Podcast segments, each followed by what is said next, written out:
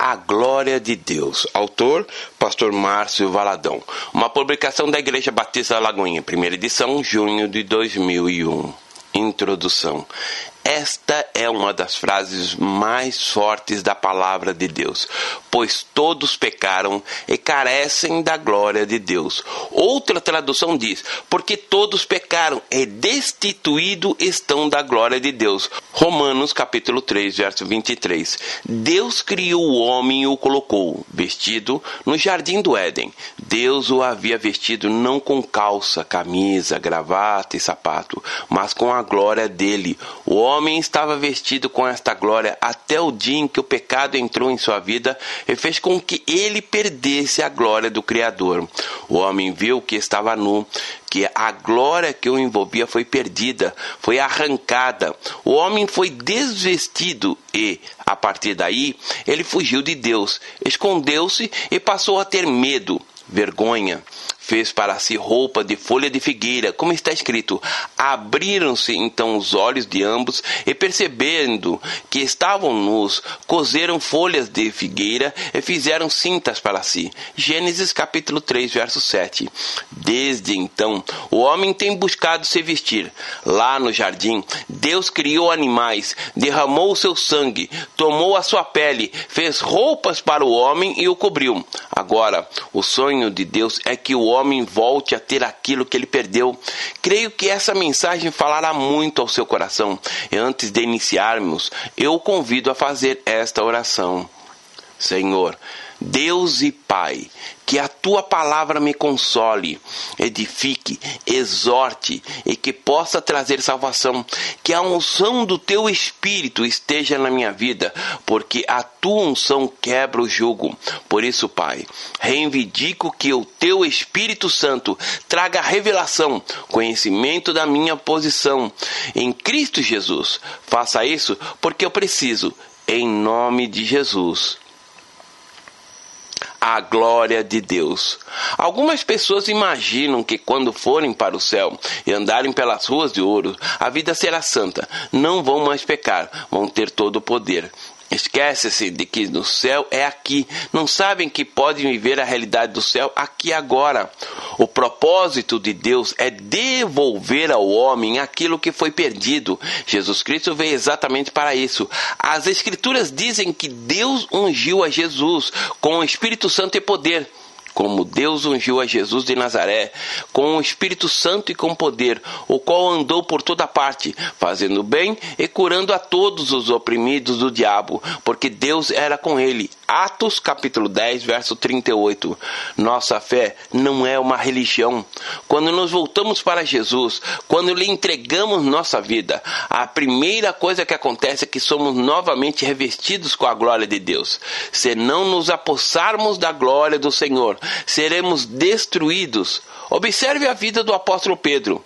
Ele era um homem bom, com o coração cheio de amor e que falava o que sentia no coração.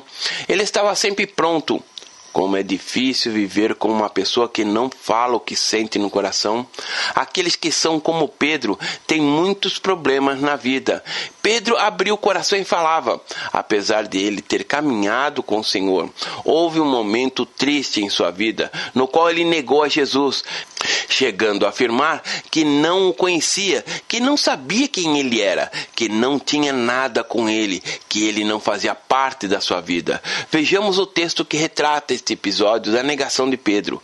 Ora, Estava Pedro assentado fora do pátio e, aproximando-se uma criada, lhe disse: Também tu estavas com Jesus o Galileu. Ele, porém, o negou diante de todos, dizendo: Não sei o que dizes. E, saindo para o alpendre, foi ele visto por outra criada, a qual disse aos que ali estavam: Este também estava com Jesus, o Nazareno. Ele negou outra vez com juramento: Não conheço tal homem. Logo depois, aproximando-se os que ali estavam, disseram a Pedro: Verdadeiramente és também um deles, porque o teu modo de falar o denuncia. Então começou ele a praguejar e a jurar: Não conheço esse homem. Imediatamente cantou o galo. Mateus capítulo 26, versos 69 a 74. Entretanto, Pedro caiu em si e viu a bobagem que fizera ao negar o Senhor. Ele saiu e chorou amargamente. Dizem as Escrituras, mas elas dizem também: cingivos todos de humildade, porque Deus resiste aos soberbos, contudo, aos humildes concede a sua graça. 1 Pedro capítulo 5, verso 5. Reconhecer o erro. Deus espera que tenhamos esta atitude. Pedro desistiu de tudo, voltou àquela vidinha de antes, foi pescar, mas o Senhor o restaurou de modo glorioso, como está escrito no capítulo 21 do Evangelho de João. Jesus cuidou dele. No livro de Atos dos Apóstolos, temos o relato da trajetória de Pedro. No capítulo 2, ele está sendo revestido do poder do alto, está sendo batizado com o Espírito Santo. As promessas do Senhor vêm com ele. Ele não é mais aquela pessoa tão claudicante, indecisa. Ele agora é cheio do Espírito Santo e, com ousadia, ungido, prega, fala, dá o testemunho. No capítulo 3, vemos Pedro curando um coxo na entrada do templo, na porta formosa, realizando aquele milagre tão glorioso, ao lado de João. No capítulo 4, Pedro e João são presos, mas ele escolheu não negar ao Senhor está cheio da graça e diz: Antes importa obedecer a Deus do que aos homens. Atos, capítulo 5, verso 29. Ele é liberto da prisão e vai orar. Observe o que acontece no versículo 31, ainda do capítulo 4. Tendo eles orado, tremeu o lugar onde estavam reunidos. Todos ficaram cheios do Espírito Santo e, com intrepidez, anunciavam a palavra de Deus. Eles começaram a orar e alguma coisa aconteceu. Tremeu o lugar onde estavam reunidos. Um poder diferente fez aquele lugar estremecer o poder da radiação, o poder de Deus. Anos atrás, na cidade de Goiânia, houve um acidente quase nuclear com uma cápsula de césio e algumas pessoas que tiveram contato direto com a radioatividade morreram. Outros sofreram consequências drásticas. Um quarteirão inteiro foi isolado, casas foram totalmente destruídas. Os barris onde colocavam os objetos usados na demolição das casas foram enterrados numa cova enorme e toneladas de concreto foram colocadas por cima. Por causa da radioatividade em Chernobyl, cidade ao norte da Ucrânia, aconteceu algo parecido. Entre a radiação nuclear e o poder de Deus há uma diferença muito grande. No mundo natural, você pode tomar o exemplo da radiação, mas no mundo espiritual, a realidade da manifestação do poder de Deus é algo diferente. O capítulo 5 diz que por onde Pedro passava, à medida que caminhava, sem que dissesse uma única palavra, havia um poder que emanava dele algo que irradiava, que passava para outras pessoas. Era a glória de Deus na vida de Pedro. Muitos sinais e prodígios eram feitos entre o povo pelas mãos dos apóstolos. Atos capítulo 5, verso 12. Você vai encontrar vários textos na Bíblia falando sobre mãos, sobre impor as mãos nos enfermos, sobre o poder que há nas mãos e o que havia nas mãos dos apóstolos, muitos sinais e prodígios eram feitos entre o povo pelas mãos dos apóstolos, e, costumavam todos reunir-se de comum acordo no pórtico de Salomão. Mas dos restantes, ninguém ousava juntar-se a ele, porém o povo tributava grande admiração, e crescia mais e mais a multidão de crentes tanto homens como mulheres, agregados ao Senhor, a ponto de levarem os enfermos até pelas ruas e os colocarem sobre leitos e macas, para que, ao passar Pedro, ao menos a sua sombra se projetasse em algum deles. Afluía também muita gente das cidades vizinhas a Jerusalém, levando doentes e atormentados de espíritos imundos, e todos eram curados. Atos capítulo 5, versos 12 a 16. A palavra sombra aqui não significa propriamente sombra do modo como a conhecemos. Quando o homem no jardim do Éden foi revestido da glória de Deus, esta glória irradiava E havia em Pedro algo que era exatamente isso. Pedro estava também, agora, revestido dessa glória. E somente pelo fato dele passar, os enfermos, paralíticos, cegos, doentes, atormentados que eram colocados ali, se levantavam curados. Era a sombra de Pedro. Se fosse sombra comum e Pedro passasse a noite, não teria sombra. Se fosse ao meio-dia, Pedro estaria pisando em sua própria sombra era algo diferente, ou seja, era a glória de Deus que irradiava. Havia um poder, um brilho, uma unção, uma graça. Havia algo que fulgurava, brilhava, algo que passava e irradiava. A vida de Pedro não era mais vazia agora estava cheia do, da glória de Deus. E dizem as Escrituras que quando Pedro passava, as pessoas traziam os doentes, os problemáticos, e todos eram curados. O meu desejo é que os seus olhos sejam realmente abertos para você perceber o que é a fé, o que é a glória de Deus. Cristo em nós. Está na carta de, aos Colossenses, capítulo 1, versículo 27, que Cristo em vós, a esperança da glória. Jesus disse: Se alguém me ama, guardará a minha palavra, e meu Pai o amará. E viremos a ele e faremos nele morada. João capítulo 14, verso 23. Você precisa ter consciência de que é morada do Espírito de Deus. Não pense que o Espírito Santo dentro de você é inativo, que ele vai deixá-lo calado, frio e seco. O Espírito Santo é Deus. Alguma coisa começou a acontecer na vida de Pedro. Por onde ele passava, onde ele tocava, alguma coisa acontecia. A fé em Deus não é uma religião apenas, é a vida de Deus implantada em você. Não pense que isso foi só para Pedro. Eu oro para que você possa realmente entender o tesouro no vaso de barro. Nosso corpo é o vaso de barro. Não somos o que mostra nossa aparência.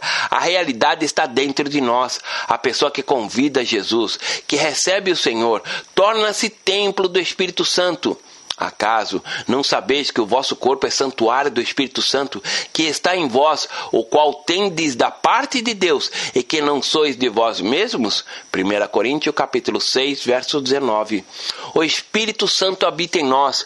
Quantas vezes eu vejo pessoas com pecados graves, confusões, situações delicadas, tudo porque desprezam a realidade da própria vida. Quando você olha para suas mãos, pode ver simplesmente mãos, mas você precisa saber que nelas existe a presença, o poder de Deus, que é Cristo Jesus, nosso Senhor, que vai ser glorificado no momento em que você assumir e tomar posse dessa revelação espiritual.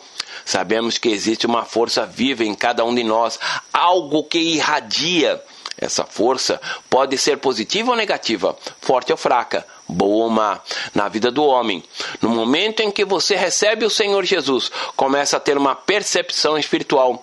Se você está no local de trabalho e entra um novo funcionário, só de olhar para ele percebe se a pessoa serve ou não a Deus. Ele não precisa dizer uma única palavra, porque agora no seu espírito está alguém, o próprio Espírito de Deus. Algumas pessoas que ainda não tiveram o encontro com Jesus dizem assim: o meu anjo da guarda não combina com dele. Não é bem isso. O que há é o entendimento espiritual. Houve um homem de Deus chamado Finney. Um dos seus livros descreve um momento em que ele foi a uma fábrica para pregar e, enquanto passava entre os funcionários, à medida que caminhava, só pela presença de Deus em sua vida, aqueles homens caíam de joelhos e começavam a chorar, confessando seus pecados, arrependidos, chamando pela misericórdia de Deus. Finney não dissera uma única palavra, mas algo que irradiava, que saía dele, que passava da sua vida, trazia santidade. Esse poder incomodava, era a realidade viva, era a própria presença de Deus. Assim também pode acontecer com você, a partir do momento que começar a ter esse entendimento espiritual. O apóstolo Paulo era um homem igual a mim e a você. Observe no livro de Atos, capítulo 19, versículos 11 e 12. E Deus, pelas mãos de Paulo, fazia milagres extraordinários, a ponto de levarem aos enfermos lenços e aventais do seu uso pessoal, diante dos quais as enfermidades fugiam de sua vítima, e os espíritos malignos se retiravam. Não sei se você conhece a conversão de Paulo. Antes era Saulo, um homem cheio de ódio, de raiva raiva por Jesus, um homem puramente religioso, marcado por doutrinas farisaicas terríveis, mas no caminho de Damasco teve um encontro com Cristo, que se revelou a ele como um clarão, uma luz tão fulgurante como o sol que fez Saulo cair do cavalo. E ainda caído, ele pergunta quem é. E Jesus responde: Eu sou Jesus, a quem tu persegues. Ele se assusta, como Jesus? Ele estava perseguindo os crentes e sabia que Jesus já tinha ascendido aos céus, estava à direita de Deus Pai. E dizem as Escrituras que quando Saulo se levantou, estava cego, seus olhos não conseguiam ver nada. É como alguém que fita o sol, fecha os olhos e continua vendo o seu fulgor. Quando a pessoa recebe a Jesus, algo começa a acontecer. E Saulo pergunta: O que farei, Senhor?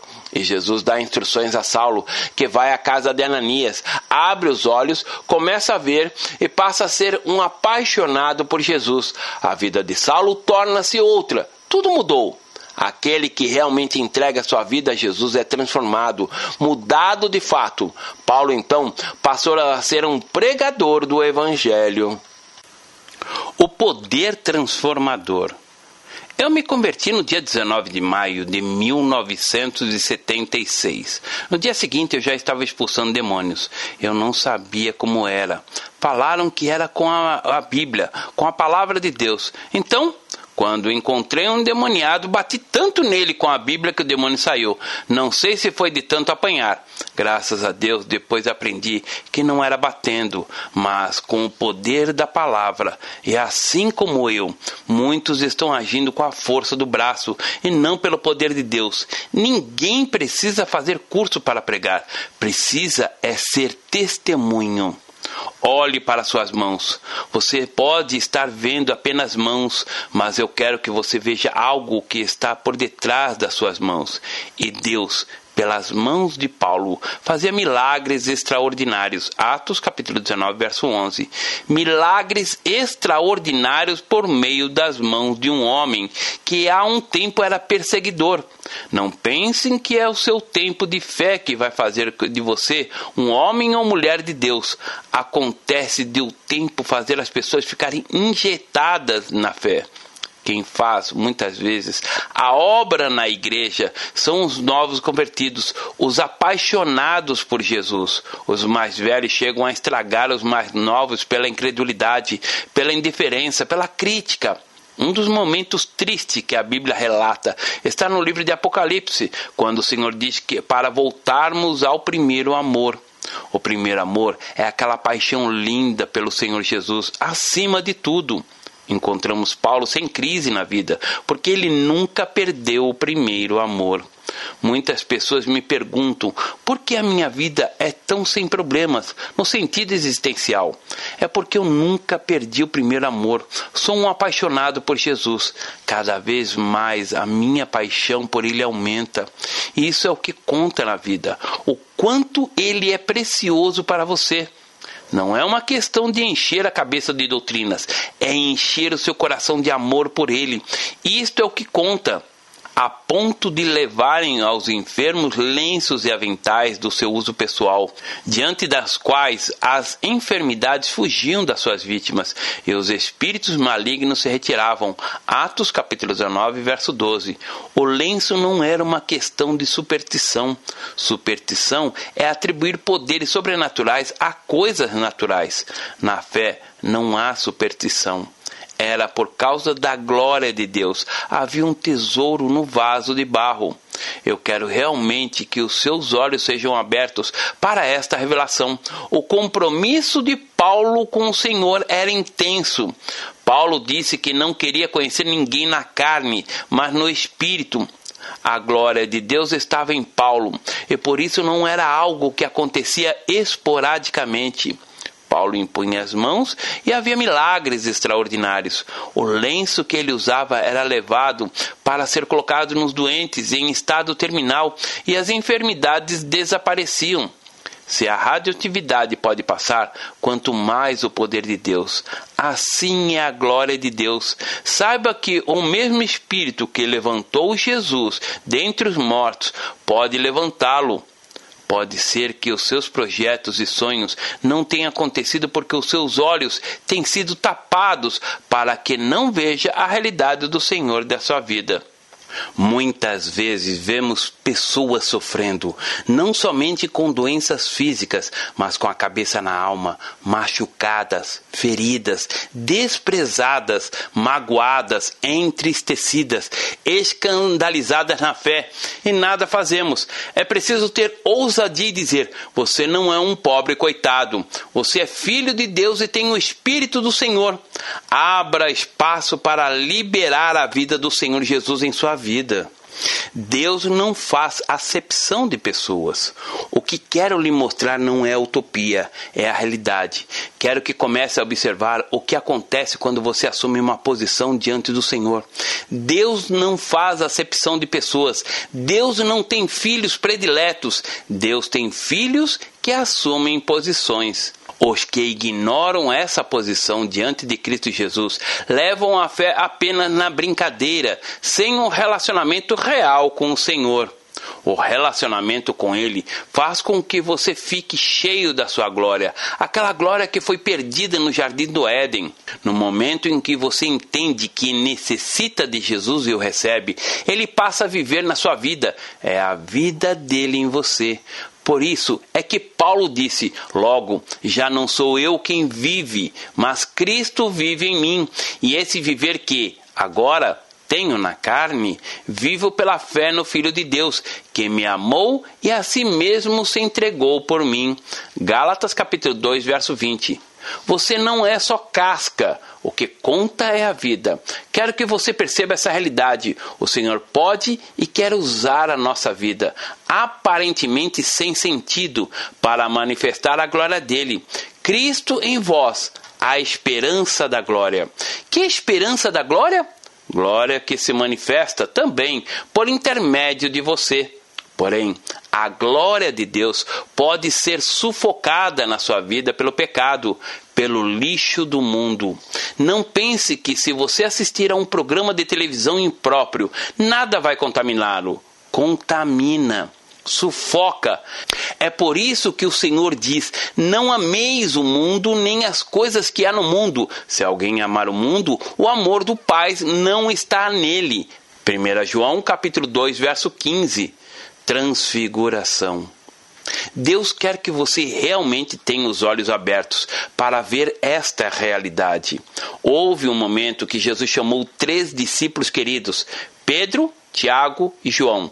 Seis dias depois, tomou Jesus consigo a Pedro e aos irmãos Tiago e João e os levou, em particular, a um alto monte. E foi transfigurado diante deles. O seu rosto resplandecia como o sol e as suas vestes tornaram-se brancas como a luz. Mateus capítulo 17, versos 1 e 2.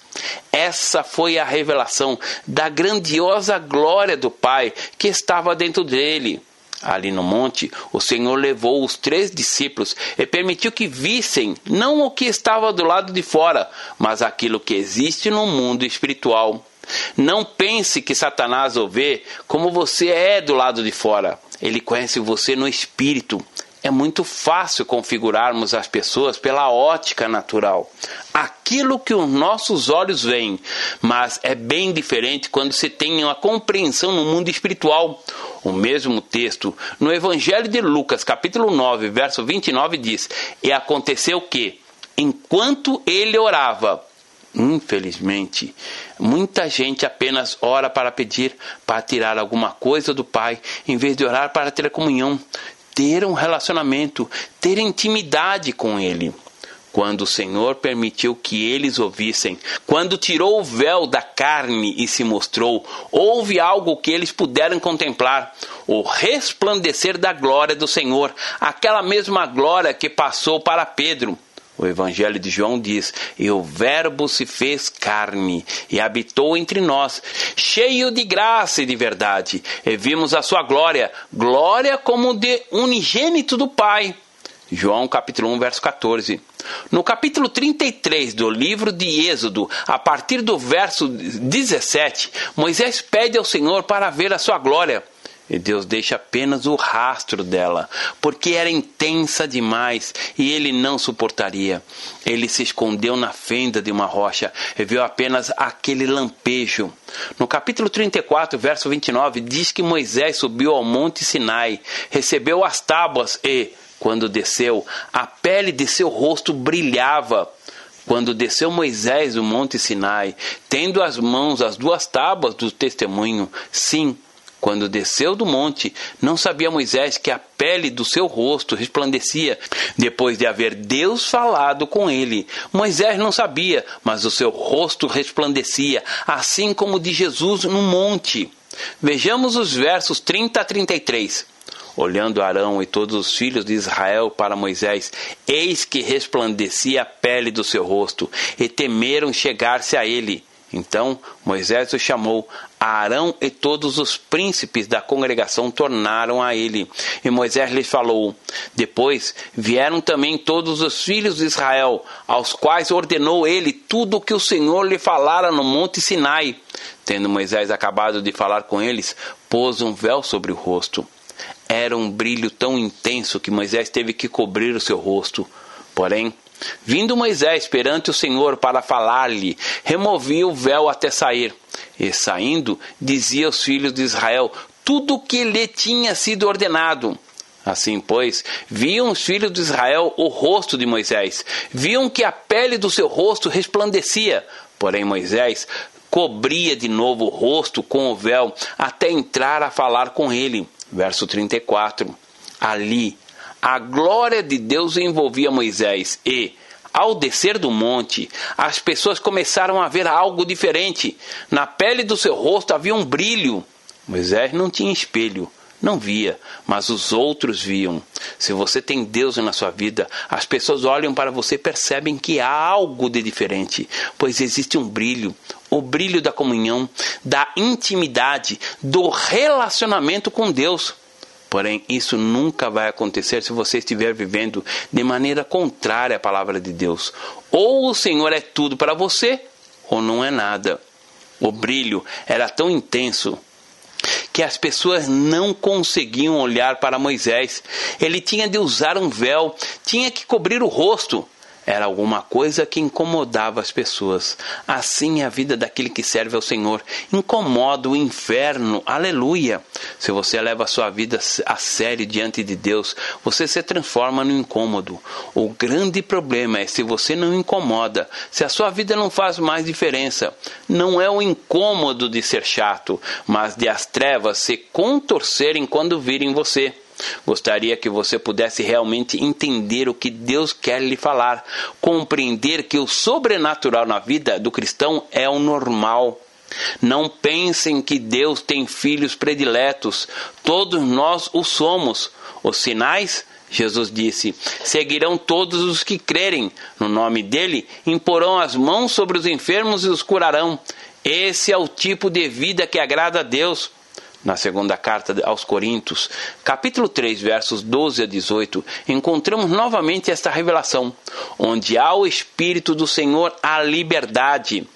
Tendo, pois, tal esperança, servimos-nos de muita ousadia no falar.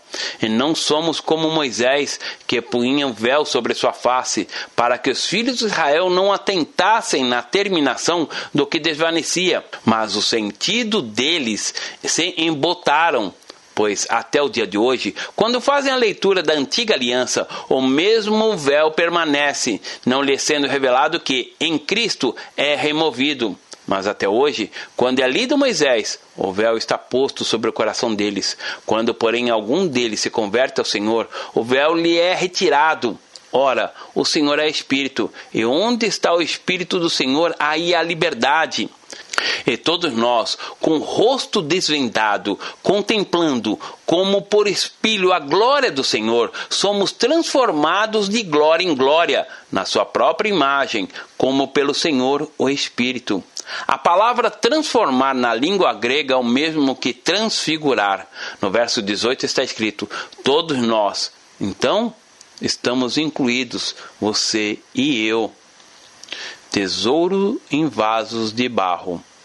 No capítulo 4 da segunda carta aos Coríntios, versículos 7 a 15, está escrito: Temos, porém, este tesouro em vasos de barro, para que a excelência do poder seja de Deus e não em nós. Em tudo somos atribulados, porém não angustiados, perplexos, porém não desanimados, perseguidos, porém não desamparados, abatidos, porém não destruídos levando sempre no corpo morrer de Jesus, para que também a sua vida se manifeste em nosso corpo. Porque nós, que vivemos, somos sempre entregues à morte por causa de Jesus, para que também a vida de Jesus se manifeste em nossa carne imortal. De modo que em nós opera a morte, mas em vós a vida. Tendo, porém, o mesmo espírito da fé, como está escrito: Eu criei, por isso é que falei.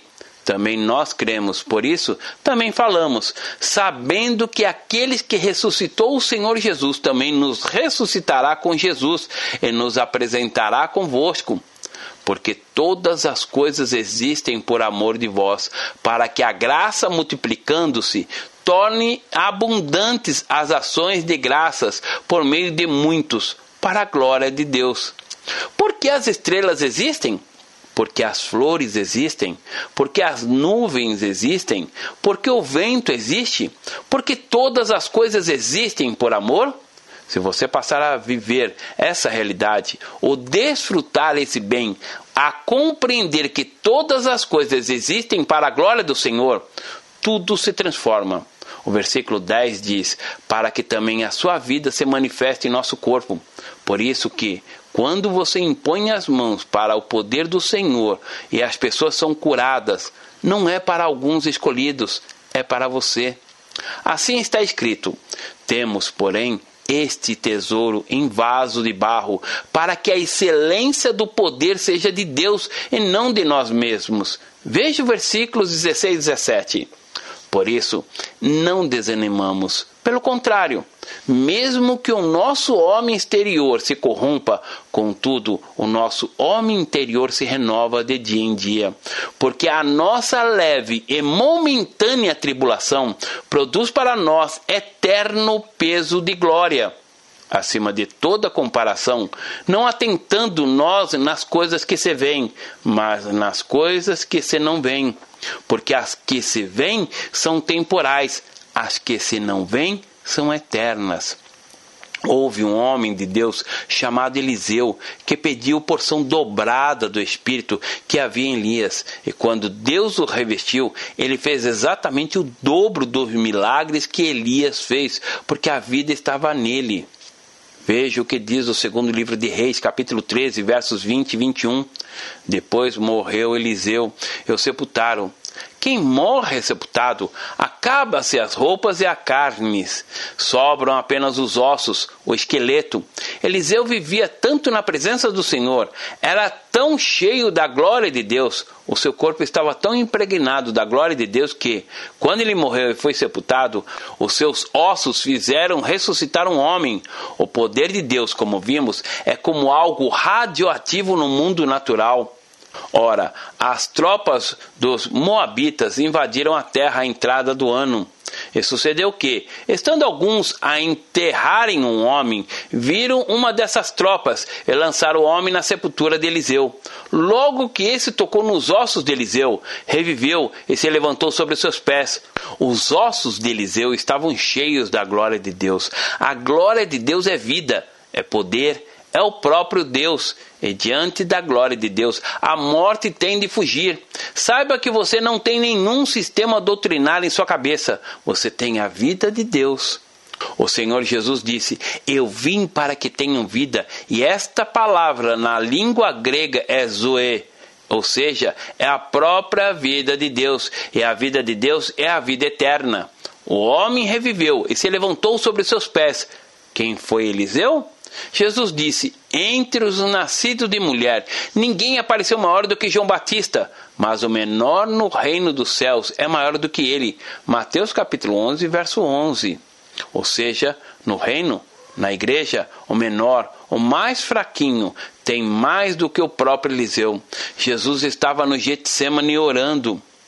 Tendo Jesus dito isto, saiu com seus discípulos para o outro lado do ribeiro do Cedron onde havia um jardim, e com eles ali entrou. Ora, Judas, que o traíra, também conhecia aquele lugar, porque muitas vezes Jesus reunira ali com seus discípulos. Tendo, pois, Judas tomado a corte e uns guardas à parte dos principais sacerdotes e fariseus, chegou ali com lanternas, achotes e armas. Sabendo, pois, Jesus tudo o que lhe havia de suceder, adiantou-se e perguntou-lhes: A quem buscais? Respondeu-lhes a Jesus o Nazareno. Disse-lhes Jesus: Sou eu. E Judas, que o traía, também estava com eles. Quando Jesus lhe disse: Sou eu, recuaram e caíram por terra. João, capítulo 18, versos de 1 a 6. O que fez aqueles homens treinados, armados e valentes caírem no momento em que Jesus se entregou? Foi exatamente a glória de Deus. Essa mesma glória fazia com que os doentes ficassem curados quando Pedro passava perto deles. A mesma glória que estava no lenço de Paulo, que as pessoas levavam e as enfermidades sumiam. Os demônios se retiravam. A mesma glória que impregnava os ossos de Eliseu, a mesma glória que Jesus ali no monte permitiu que seus discípulos vissem a mesma glória que fazia o rosto de Moisés brilhar, a mesma glória e o mesmo poder. Conclusão. A palavra transfigurar é a mesma que está escrito na carta aos Romanos, capítulo 12, versículos de 1 e 2. Rogo-vos, pois, irmãos, pela compaixão de Deus, que apresenteis o vosso corpo como um sacrifício vivo, santo e agradável a Deus, que é o vosso culto racional. E não vos conformeis a este mundo, mas transformai-vos pela renovação da vossa mente, para que experimenteis qual seja a boa, agradável e perfeita vontade de Deus. Há um tesouro neste vaso de barro que você possa tomar posse disso, que você possa ver quem está dentro de você. Aquele que está em você é maior do que aquele que está no mundo. Por isso, somos mais do que vencedores. Somos enviados para resistir ao diabo. Ele fugirá de nós. Reconheça a glória radiosa que está vibrando, refugindo dentro do seu ser. Isso o leva a viver na presença do Senhor. Transformai-vos é o mesmo que transfigurai-vos. Você pode mudar a atmosfera em seu lugar, a atmosfera em sua volta, independentemente de quão espessa ou opressa seja a situação, porque a luz do Senhor já chegou, a glória do Senhor já chegou. Há uma escolha. O Senhor disse: Vós sois a luz do mundo. Ele não disse: Vós sereis. O capítulo 60, versículo 1 do livro de Isaías diz: Dispõe-te, resplandece, porque vem a tua luz e a glória do Senhor nasce sobre ti. Disponha-se, é uma escolha. Disponha-se, é uma iniciativa. Apareça. O Senhor diz: Não se pode esconder uma candeia. Você pode esconder uma candeia apagada, pode até fugir do Senhor, como no jardim do Éden, Adão e Eva fugiram por causa do pecado.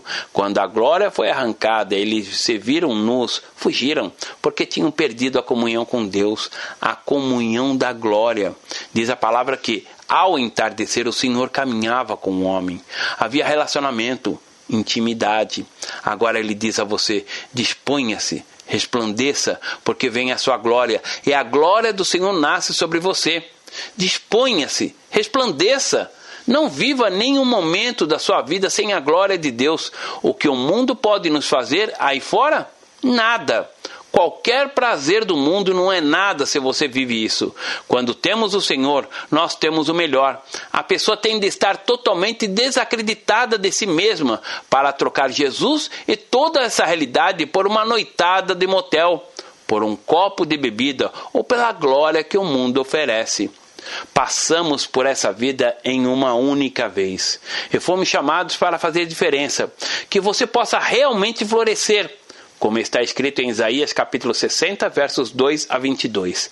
Eis que as trevas cobrirão a terra e a escuridão os povos, mas sobre ti o Senhor virá surgindo e a sua glória se verá sobre ti. E nações caminharão para a tua luz, e reis para o resplendor da tua aurora. Levanta em redor os teus olhos, e vês, todos estes se ajuntam, e vêm ter contigo. Teus filhos vêm de longe, e tuas filhas se criarão ao teu lado.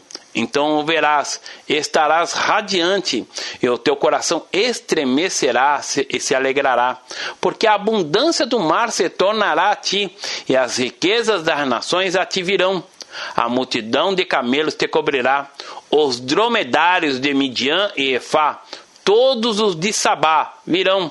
Trarão ouro e incenso, e publicarão os louvores do Senhor Todos os rebanhos de Quedar se congregarão em ti, os carneiros de Nebaiote te servirão, como aceitarão, subirão ao meu altar. Eu, eu glorificarei a casa da minha glória. Quem são esses que vêm voando como nuvens e como pombas para suas janelas?